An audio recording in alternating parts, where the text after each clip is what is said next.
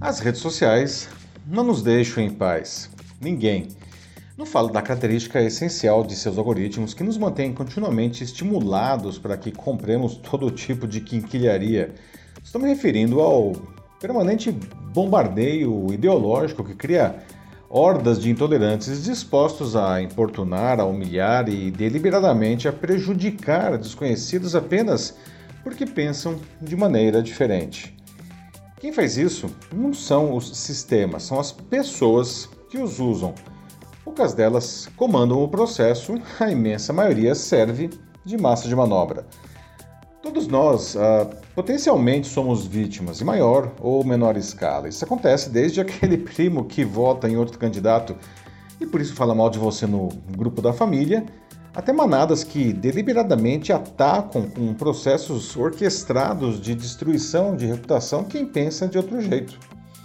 A vítima não fez nada de errado, em muitos casos é agredida justamente por fazer bem o que se espera dela. Isso acontece porque, enquanto um democrata convive e aprende com as diferenças, um totalitário tenta calar e, se possível, destruir qualquer voz dissonante. Mas, como diz o ditado, quem com ferro fere, com ferro será ferido.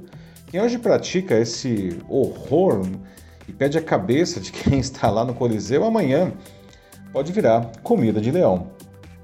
Não dá para acalmarmos a alma desse jeito. Eu sou Paulo Silvestre, consultor de mídia, cultura e transformação digital, e essa é mais uma pílula de cultura digital para começarmos bem a semana, disponível em vídeo e em podcast.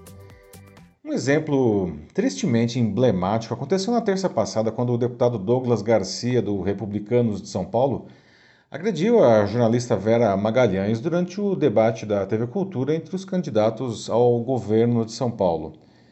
Já há bastante tempo ela vem sendo atacada, não por ter cometido algum erro, mas justamente por estar fazendo bem o seu trabalho de fiscalizar o governo. Todo governante comete erros, alguns mais, outros menos.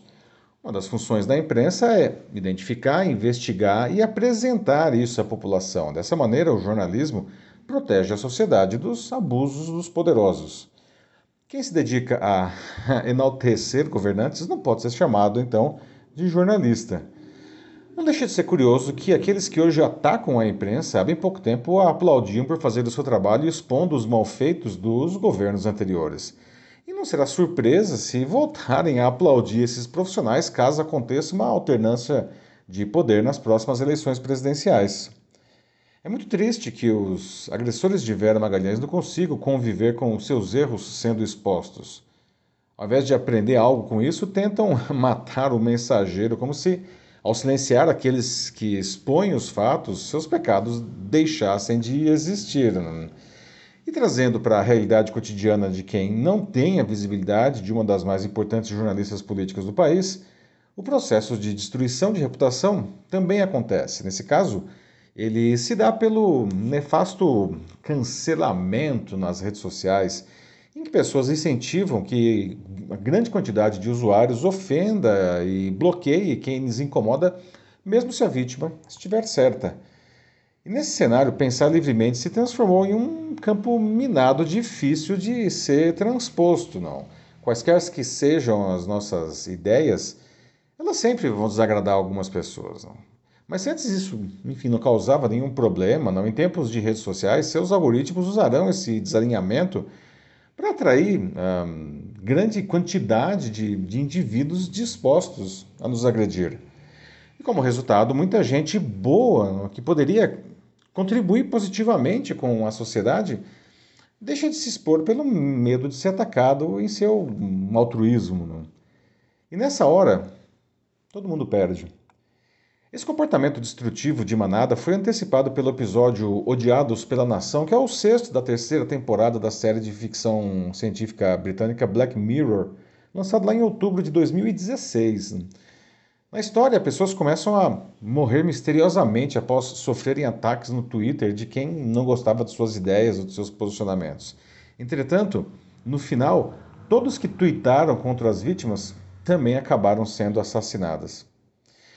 A sociedade ela é naturalmente plural, não? mesmo em ditaduras em que líderes políticos ou religiosos tentam impor um pensamento único, As diferenças entre as pessoas continuam existindo. Quando muito, elas são sufocadas né, pelo medo da força bruta ou da truculência ideológica.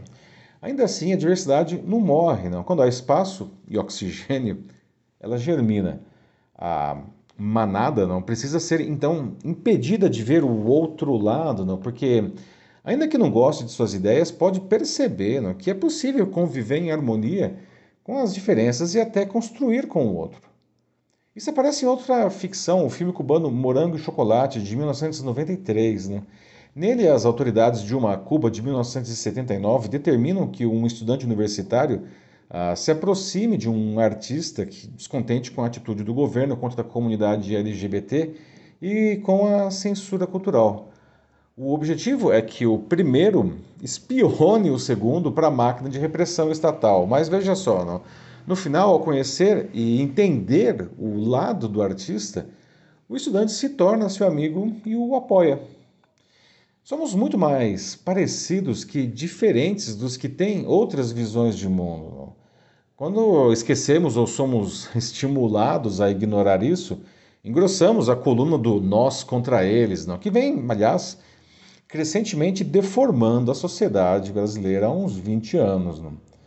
As redes sociais não podem se transformar em novos tribunais da Santa Inquisição, porque a fogueira pode ser acesa para qualquer um. Do lado de todos nós, devemos abandonar o hábito de cancelar aqueles que pensam de outra forma e passarmos a ver o que essas pessoas têm de bom. Essas plataformas digitais, por sua vez, precisam melhorar suas regras né, e seus sistemas ah, para impedir, impedir, que essa política de cancelamento continue a fazer vítimas, né, cujo direito de defesa é simplesmente eliminado pela massa translocada pelos algoritmos. Do jeito que funcionam hoje, todos parecem ter o direito de ser sumários juízes e algozes não, de qualquer caso, não, o que corrói os princípios básicos não, de convivência. E ainda se dizem redes sociais. Não. Quanto aos intolerantes de carteirinha, não, eles precisam entender que as pessoas com pensamentos diferentes dos seus ajudam a desenvolver a sociedade, justamente porque, veja só, não, enxergam o que eles não são capazes de ver, não, assim como veem a mesma coisa de uma maneira diversa.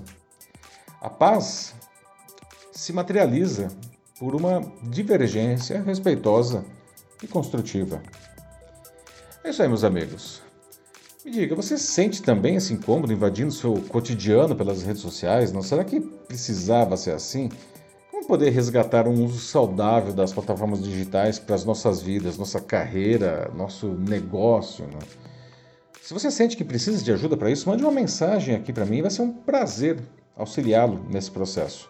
Eu sou Paulo Silvestre, consultor de mídia, cultura e transformação digital. Um fraternal abraço. Tchau. Thank you.